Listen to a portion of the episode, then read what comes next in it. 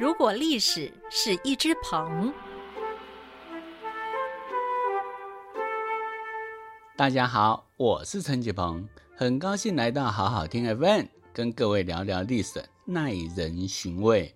上回我们提过，大自然的花草树木为了自保，所以在漫长的岁月中演化出毒性。见血封喉就是很具代表性的毒素。不过大家一定很好奇，还有什么样的毒花毒草也有让人家闻之色变的毒性啊？其实我跟你说，还真的不少。在古装剧中最常出现的毒药之一就是断肠草。像是金庸在武侠小说《神雕侠侣》中提到，杨过因为中了情花之毒，痛不欲生。还好天竺神僧留下线索，就是长在情花旁边的断肠草，可以用来以毒攻毒。那这个情花其实并不存在啦，可是断肠草却真的存在，而且很早。就有毒死人的记载哦，像是三皇之一的神农氏，曾经为了尝百草走遍穷山峻岭，结果遇到一种叶片相对而生的花草，他拿叶子来尝尝看，瞬间毒性发作，还没来得及解毒，就肝肠寸断而死。后来这种草就被称为是断肠草。那这种断肠草是否存在呢？后人研究之后发现，被称为断肠草的花草还真不少哦，大多都是具有毒性，会让人腹痛如绞。不过一般认为是一种叫做钩吻的植物。那这种钩吻所含的生物碱会抑制人的神经中枢，让人四肢无力、视线模糊、上吐下泻。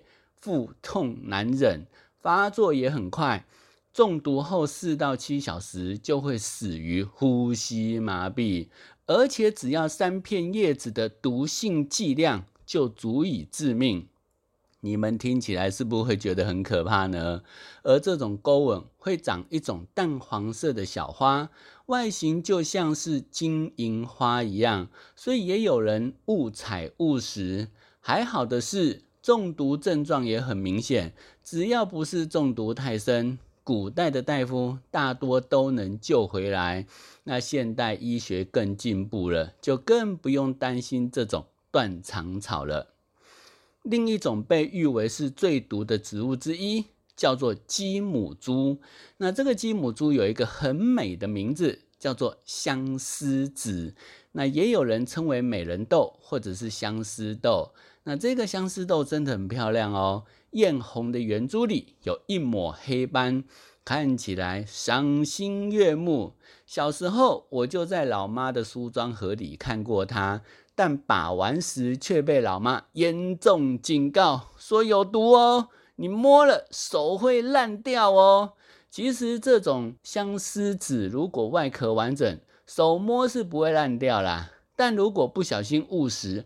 可就严重了，因为这种相思豆有种毒蛋白，会破坏细胞膜，阻止蛋白质合成，让细胞无法运作。而且只要吃不到三毫克的毒蛋白，就会致命。只要吃不到三微克的鸡母猪毒蛋白，就会致命。而一颗鸡母猪的含毒量一定大于三微克。所以，只要不小心吃下那么一颗，就有可能挥挥手不带走一片云彩了哈。那这种东西为什么会被称为相思子呢？民间有个传说，还蛮凄美的，说是以前广西有个青年辞别家人在外谋生，不幸贫病交煎，死于他乡的一棵古树旁，而远在家乡的妻子。由于久久没有收到丈夫音讯，就找来这个地方，在古树旁发现丈夫的遗体，她悲痛万分呐，日夜哭泣，泪尽寄之以血，而这种血泪染红了树旁的果实，就成为这种半红半黑的模样了。后来人们知道之后，就将这种树称为相思树，而相思子也因此成为忠贞不渝爱情的代表。那也因为这种相思豆外形漂亮，有些人会把它做成项链或手串来佩戴。但这样的佩戴是很危险的哦，因为只要长期佩戴，造成果实的外壳磨损，里头的毒素就有可能渗漏。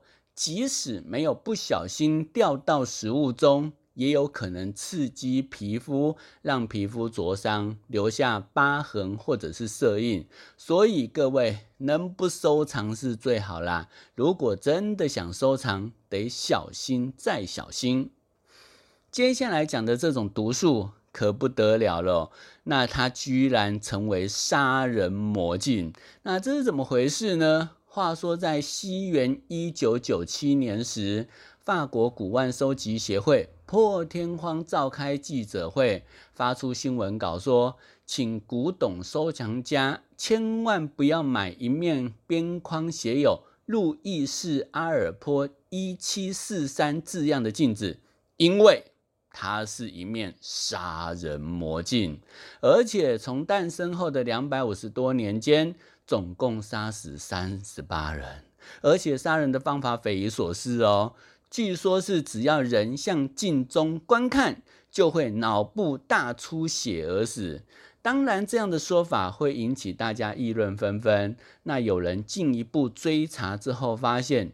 镜框上的一七四三是魔镜出厂的日期，而路易斯阿尔坡则是第一位受害者。他其实就是这一面魔镜的制镜工匠。那在制作完镜子两天后，突然一头栽在工作房内。医生检查后说是死于脑溢血。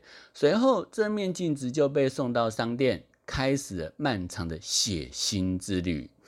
一位面粉经营商来到商店为爱妻挑选生日礼物，挑中了这面魔镜哦。那于是他在中午庆生时打开，突然不知倒地，医生鉴定死于脑溢血。另一位三十五岁的出版社编辑在巴黎街头向小贩购买了这面镜子。回家后挂在卧室墙上，没多久也被人发现倒卧在地板上，死因同样是脑溢血。那此后漫长的岁月里，又陆续有三十多人受害，年龄从二十二到五十七岁不等，不过大多都是健康状态良好。而且都是在得到这面镜子三天内死亡，死因还很特别，通通都是脑溢血。那最后一位死者是史密斯博士，他其实是为了决心揭开谜团而拥有的。他好不容易千辛万苦拿到这面镜子，卖家再三警告，最好不要打开木盒，但史密斯博士不以为意。拿到装着魔镜的木盒，便迫不及待打开。没想到第三天中午，史密斯博士一阵晕眩，没多久倒地身亡。死亡的原因同样是脑溢血。所以后来法国古董收集协会觉得这样下去不是办法，才会发表那篇震惊世人的新闻稿。那当然，大家会好奇啊。那这件事情后续如何呢？好，我告诉各位，这件怪事后来传到美国，引起一位考古学家怀恩博士的好奇。他在二零零五年时专程来到法国巴黎，向协会提出研究申请，但却被协会拒绝。于是他把矛头转向史密斯博士的孙子，好不容易取得同意。将这面魔镜带回美国，那他的妻子玛丽很担心，痛哭流涕，要求怀恩博士停止这种疯狂的举动。但怀恩博士却不为所动。之后，他仔细检查了镜面，发现说：“哎，这个镜面好像被人更换过，所以问题应该不在镜面上。”那如果有问题的话，应该会是在镜框哦。所以他就到图书馆找这个镜框的这个木质的来源。结果晚上回来时，却发现实验室里镜子对面的两只小白鼠全身僵硬，死在铁笼里。华恩博士立刻解剖，发现两只老鼠一样是死于脑溢血。而这时候，华恩博士小心翼翼从镜框上刮取一些标本，送到专门机构进行鉴定。两天后，结果出炉。结果果不其然哦，这种镜面的材质是一种极为罕见、已然绝种的树木，叫做库拉树。而根据史料记载，这种库拉树的木材含有一种剧毒物质，接受强光照射后，会大量释放有害气体，吸入者脑部血管会在短时间爆裂。引起脑溢血，所以怀恩博士之所以没事，是因为他习惯在实验室考古时都会拉上窗帘；而小白鼠之所以会暴毙，是因为他妻子曾经进来实验室拉开窗帘，结果他后来离开了，但是留在实验室里的小白鼠却因此遭殃了。所以各位听到这里，你就知道了。杀人魔镜的谜底终于揭穿，原来是镜框的材质会释放出有毒物质。那所以后来这个怀恩博士就准备向世人公布真相，但是在召开记者会前，却发现盛放魔镜的木盒不翼而飞，到底到哪里去了呢？嗯，找不到下落，连警方介入调查也都是不了了之，所以后来怀恩博士也无法用镜框来证实自己的推论。那当然，大家会说啦，啊，不是还有木头样本吗？问题是这个木头样本也没有办法证明说是从镜框上取下来的，所以这个杀人魔镜到底是不是这样子杀人的呢？至今仍然会是个谜哦。